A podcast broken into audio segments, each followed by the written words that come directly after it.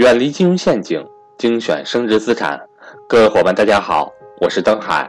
在价值投资的道路上，让我们一同前行。下面开始我们今天的分享。所以说，债券的意思是什么？我欠别人的有这么一份儿，每年有利息的。股权什么？它占多少比例？它占多少比例？它占整个股份当中的多少？这就叫做。股票，这点大家明白了吧？他们的标的物呢？我这里给大家假设的都是公司。其实呢，大家知道这个债券呢，可以是股，不仅是公司，可以是国家，可以是一个国家发行的债券。比如最近大家都知道的希腊的国债有偿付危机了，对不对？什么意思呢？就是希腊这个国家，它面向。别的国家或者面向个人或者面向很多金融机构发行了大量的债券，跟很多家债券就是跟个跟个体每一个签订的这种借款协议，大家明白了？那本来应该是按期要还利息的，结果他还不上了，这就叫做债务危机或叫债务违约。债的国家可以发，公司可以发啊，这就是债。股呢，指的就是股份制公司。啊，大家没听说过国家发股票的哈，也没听说过这个其他，主要是指的是股份制公司发的。那我们今天说的所谓的股权众筹啊，今天大众创新，万众创业，对吧？股权众筹什么意思？就是把这个股权拆分成很多份儿，让大家提前认领，其实也是股票的一种某种形式。所以这一点，我相信大家就很清楚的就明白了债和股的关系。那债和股呢？其实还有非常重要的关系，就是他们的收益和他们的职，他们的这个责任和收益是完全不一样的。那我们同样以这个我开的这个饭店为例，我们理解这个债和股的关系。那我们往后看这一页，那股权和债权他们的收益是怎么计算呢？他们分别有什么样的权利呢？那大家看这儿，那。赵老师开的这家饭店呢，投入了三百万，哎，第一年呢，经营的还可以，还可以啊，市场情况也比较好。那刨去了人工工资啊，这个这个基本的这个正常的开支和这个这个花费之外呢，哎，到年底一结算，呃，债前利润，债前利润什么意思？就是还没有还债还债务啊，其他的成本都已经算都已经算进去了，哎，有五十万的利润。那这时候呢？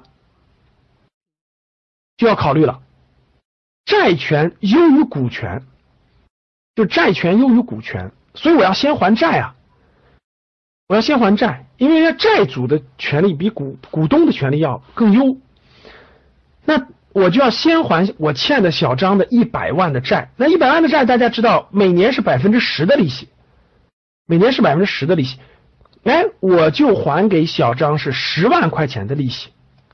小张就获得了我十万块钱给他的利息，那我的债前利润是五十万，我减去十万以后还剩四十万的净利润，这四十万的净利润那就是给股东的了。那股东大家知道两个人，第一个是我，第二个是小李。小李呢，大家知道，由于小李出资是这个一百万，占了百分之三十的份额，那所以大家看这儿。那所以呢，小李的股权呢是百分之三十，那四十万的百分之三十应该是多少呢？哎，三四一十二，十二万。所以这十二万是应该分给谁的？应该分给股东，也就是说拥有百分之三十股权的小李的，剩下的是我我的，因为我有百分之七十的股权。那第二年的时候呢，哎，生意非常好。啊，经过一年的努力、辛苦打拼，除了给员工发工资、发奖金等等之外呢，哎，债前还剩的利润是一百万，哇，不错，利润越来越好了，对吧？那一到年底了，那到年底了，我首先应该考虑的是，我我跟人家债主有签的协议，我要先还债权，债权呢一百万百分之十，大家看，我还是还他十万的利息，还他十万的这个这个这个这个对债务的利息。不管我的利润是五十万还是一百万，他他的这个债权的利息是固定不变的。那现在我减去这个债权的利息以外，我还剩九十万的净利润。那九十万的净利润，大家知道有两个股东啊，我百分之七十，人家小李有百分之三十的股权，所以九十万里头，九十万里头三九二十七，三九二十七有二十七万是要分给小李的，因为小李有百分之三十的股权。小李有百分之三十的股权，二十七万，剩余是我的。